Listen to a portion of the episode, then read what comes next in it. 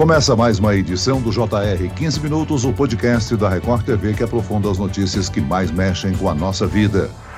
O Ministério da Saúde lançou estratégias voltadas para o cuidado com a saúde mental dos brasileiros pelo Sistema Único de Saúde, o SUS. Segundo a Organização Mundial da Saúde, no primeiro ano da pandemia, a prevalência de ansiedade e depressão aumentou 25% em todo o mundo. Como saber quando é preciso procurar por ajuda? Quais os caminhos para conseguir atendimento pelo SUS? No 15 minutos de hoje, vamos conversar com o médico psiquiatra e coordenador de saúde mental do Ministério da Saúde, Rafael Ber Bernardon Ribeiro. Bem-vindo, doutor. Obrigado, olá a todos. É uma satisfação estar aqui com vocês para poder falar desse importante tema. E quem nos acompanha nessa entrevista é a repórter da Record TV, Cleisla Garcia. Ô Cleisla, não podemos negar que a pandemia do coronavírus afetou a saúde mental de muita gente, hein? Oi, Celso, sempre um prazer. Olá, doutor Rafael. De fato, nas nossas reportagens, que foram muitas durante a pandemia, a gente pôde constatar esses relatos, em especial nas escolas. E eu gostaria de aproveitar a presença do Dr. Rafael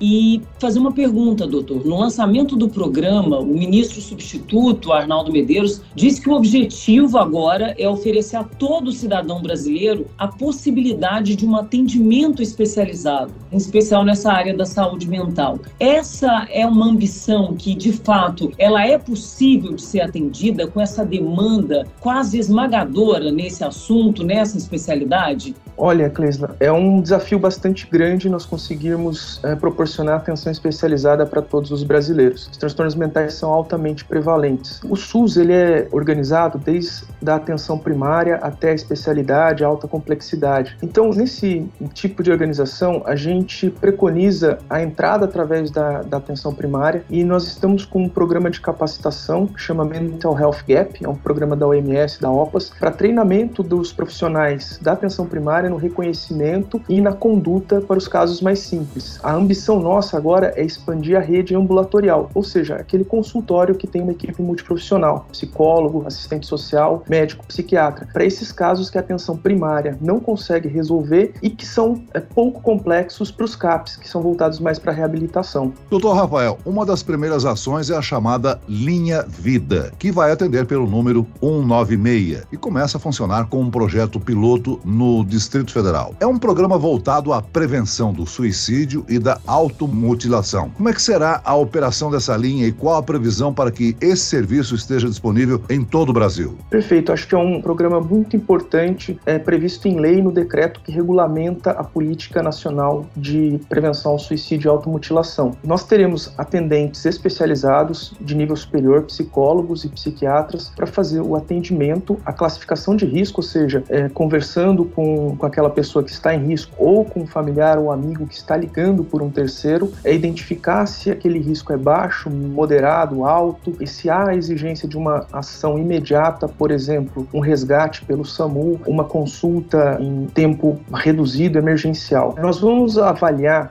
tanto os protocolos de avaliação de risco, de descalonamento, ou seja, de diminuição daquele risco através de intervenções terapêuticas, qual a demanda que nós vamos ter aqui no DF, e depois de 12 meses, a ideia é que a gente lance uma licitação para expansão desse serviço para todo o Brasil. Há também o projeto Teleconsulta, né, que envolve telepsiquiatria e teleterapia. Ela irá acompanhar e apoiar pessoas que estão lidando com alguns efeitos ocasionados pela pandemia. A gente pode chamar de consulta psicológica psicológica pela internet? Sim, a telemedicina, as técnicas de atendimento à distância, elas já eram regulamentadas pelo Conselho Federal de Psicologia, já era uma realidade para os psicólogos, e durante a pandemia nós tivemos uma regulamentação provisória para a medicina e agora a definitiva saiu do Conselho Federal de Medicina. A ideia é que a gente consiga levar atendimento para as áreas que são vazios assistenciais, onde os especialistas são raros, geralmente concentrados nas capitais e em pequeno número. Então, então, nós vamos privilegiar 150 regiões de saúde de 480, mais ou menos, que nós temos no Brasil, onde esses índices de cobertura são menores. E vão ser feitas consultas diretas para crianças e adolescentes, pela peculiaridade e delicadeza de cuidado com essa população, serão consultas compartilhadas, ou seja, o médico da atenção primária, ele fará o atendimento conjunto com o especialista e também teleinterconsultas, que é quando a gente discute um caso, quando a gente supervisiona um caso, retira dúvidas do colega que está ali do outro lado lado, está na linha de frente do atendimento. Doutor, esses atendimentos eles serão realizados por meio né, de uma plataforma virtual, mas e aquelas pessoas que não têm acesso à internet ou mesmo celular com uma capacidade melhor, como é que elas podem ser beneficiadas também por esse tipo de consulta? Foi pensado num projeto alternativo para atender esse público? Uma das condições para a utilização dessas vagas é que esse paciente tenha um vínculo com a unidade de saúde de origem, porque o atendimento ele não pode ficar solto, ele tem um começo, um meio e um fim e um encaminhamento com essa implicação da unidade de origem, para que ela mantenha o segmento, é, receba as instruções, as recomendações dos especialistas.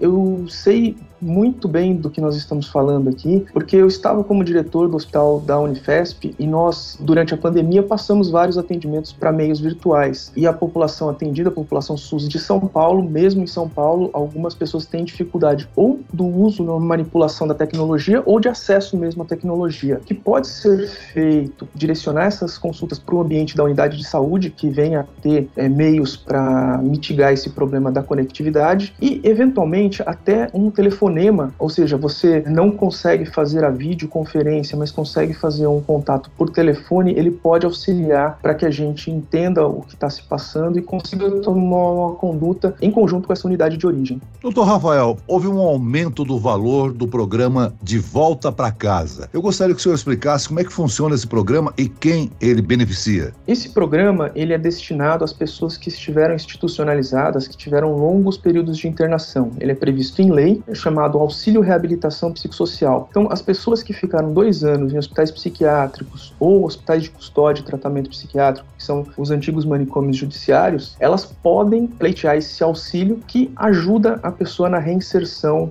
no meio social. E é interessante que esse é o único auxílio que pode ser acumulado com o auxílio previdenciário. Então, aumenta um pouco a renda das pessoas mais desfavorecidas para que elas consigam reintegrar a sociedade. Há um valor estipulado para isso, doutor? São 500 reais, eram 412 reais. Nós conseguimos aumentar para 500 reais para cerca de 4.100 beneficiários atualmente. Doutor Rafael, a gente tem informações né, da Organização Mundial da Saúde que no primeiro ano da pandemia o número de pessoas com quadro de ansiedade e depressão aumentou em cerca de 25%, números que já eram altíssimos no Brasil. É, isso se deve ao isolamento social, desemprego, enfim, a uma série de fatores que a gente já falou. Mas a pandemia ela está nesse momento que a gente vê uma situação de maior flexibilidade, porém é, a gente ainda percebe muitas queixas de pessoas que tiveram esses problemas e continuam com esse problema. Por que, que é importante, doutor, não só a gente falar sobre saúde mental, mas tratar para não cronificar uma depressão, para que isso não chegue a um caso extremo, por exemplo, de suicídio, como também vem aumentando no Brasil?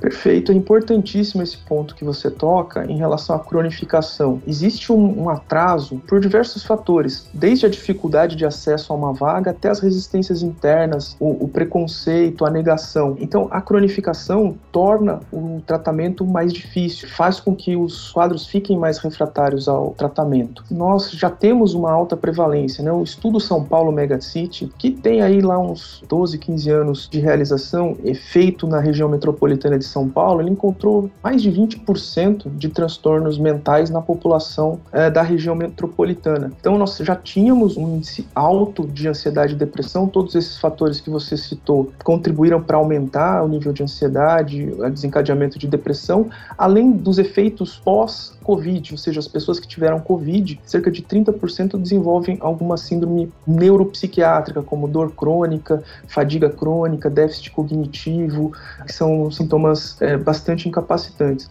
Os transtornos que nós tratamos muitas vezes são silenciosos, não aparecem no exame, mas são extremamente incapacitantes. E a busca por tratamento, a busca de expansão da rede para que as pessoas consigam precocemente é, começar a tratar, eu acho que é fundamental e, e tem sido uma prioridade do Ministério da Saúde. É bom a gente comentar aqui que não são só os adultos que podem apresentar sintomas de depressão ou ansiedade, né? Um levantamento feito pelo Ministério concluiu que após o início da pandemia, dobrou o número de crianças e adolescentes com esses problemas.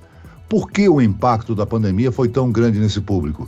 A falta de socialização, convívio, afeta mais crianças e adolescentes? Sem dúvidas, o isolamento, a privação do contato social são fatores é, de risco para desencadeamento de questões psiquiátricas. Existem alguns levantamentos, vou citar um aqui do CDC, né, dos Estados Unidos, que mostram que nessa população infanto-juvenil, a prevalência de transtornos mentais é bastante alta. Então, 15% no, nos últimos 12 meses avaliados 15% das crianças e adolescentes apresentam algo sindromicamente como depressão.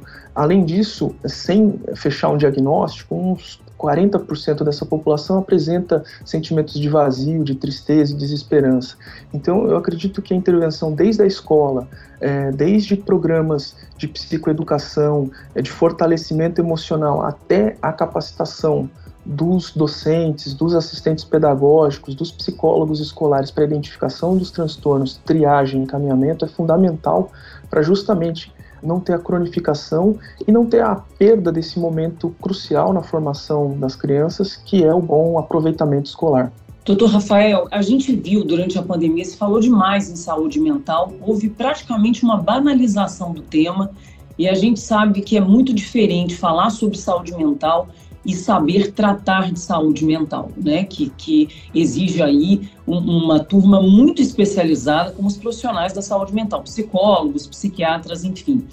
A gente sabe que a escola é uma porta de identificação relevantíssima né, na, na identificação de transtornos mentais de adolescentes. Foi pensado em algum projeto específico para capacitação dentro das escolas, doutor? Já existe o programa Saúde na Escola, é, que faz essa interlocução entre o sistema de saúde e o sistema educacional. O que nós estamos planejando para implementar, se possível ainda nesse ano, é um programa é, para atendimento do luto. Então, junto com, com o grupo que estuda é, saúde infantil e luto da Unifesp, nós queremos fazer um projeto de capacitação para agentes é, de educação, agentes de saúde e os professores e os profissionais é, da atenção primária para atendimento do luto é, que pode ser entendido não apenas como o luto da perda é, de um ente querido, e nós temos aí uma, uma geração de órfãos é, da Covid, algumas, algumas crianças que perderam pai e mãe, inclusive, mas também é, para saber lidar com as perdas, lidar com as adversidades, com, com as questões negativas da vida. É, acho isso extremamente importante. Nós já temos validados alguns programas de prevenção em saúde mental. Um deles é, é chamado de ELOS. Ele é um programa comportamental é, que foi validado pela Unifesp, pensando em prevenção do consumo de drogas, mas é um, um programa de educação socioemocional para crianças pequenas, uh, com base comportamental. É um, é um, em inglês seria o Good Behavior Game. Então você cria uma dinâmica na sala de aula de, de jogos e, e vai é, premiando os comportamentos pró-sociais e isso é, gera uma maior resiliência, gera um maior preparo para o enfrentamento das questões da vida. Esses programas nós estamos passando eles todos para a modalidade de ensino à distância, para que as escolas possam é, acessar esse repositório e escolher os programas que ela acha mais adequado. Então, nós vamos ter uma, uma série de programas em ensino à distância para fortalecimento emocional. Doutor, em alguns casos, quem sofre de depressão ou ansiedade não quer procurar ajuda ou até mesmo não entende que a situação é de risco. Qual o conselho que o senhor dá aos parentes e amigos dessas pessoas? Que tipo de suporte eles podem ter nessa situação? Olha, o primeiro ponto é não desqualificar, né? Desqualificar, é, dizer que é falta de, de boa vontade, que é preguiça, né? para um quadro crônico de desesperança, de falta de energia, de tristeza, é muito impactante, né? A gente escuta muito que essa falta de apoio e essa falta de validação da questão do sofrimento acaba fazendo com que as pessoas adiem a busca de, de tratamento. É, então, a primeira coisa é acolhimento e estímulo para que a pessoa busque ajuda. Inclusive, eu acredito que próprio sintoma depressivo faz com que a pessoa se isole, a pessoa é, tenha menos energia. Então, é, essas pessoas próximas, elas além de estimularem, elas podem abrir as portas e conduzir para o tratamento. Muito bem, nós chegamos ao fim desta edição do 15 Minutos. Eu quero aqui agradecer a participação e as informações do médico psiquiatra e coordenador de saúde mental do Ministério da Saúde, Rafael Bernardon Ribeiro. Obrigado, doutor. Muito obrigado pela oportunidade. Muito bom poder falar com vocês. Estou à disposição quando quiserem, podem me chamar. E agradeço a presença e participação da repórter da Record TV, Cleisla Garcia. Obrigado, Cleisla. Eu que agradeço, Celso. Sempre um prazer. Obrigado, doutor Rafael, também por informações tão importantes. Esse podcast contou com a produção de David Bezerra e da estagiária Kátia Brazão, sonoplastia de Marcos Vinícius, coordenação de conteúdo Camila Moraes, Edivaldo Nunes e Deni Almeida, direção editorial Tiago Contreira, vice-presidente de jornalismo Antônio Guerreiro. E eu, Celso Freitas, te aguardo no próximo episódio. Até amanhã.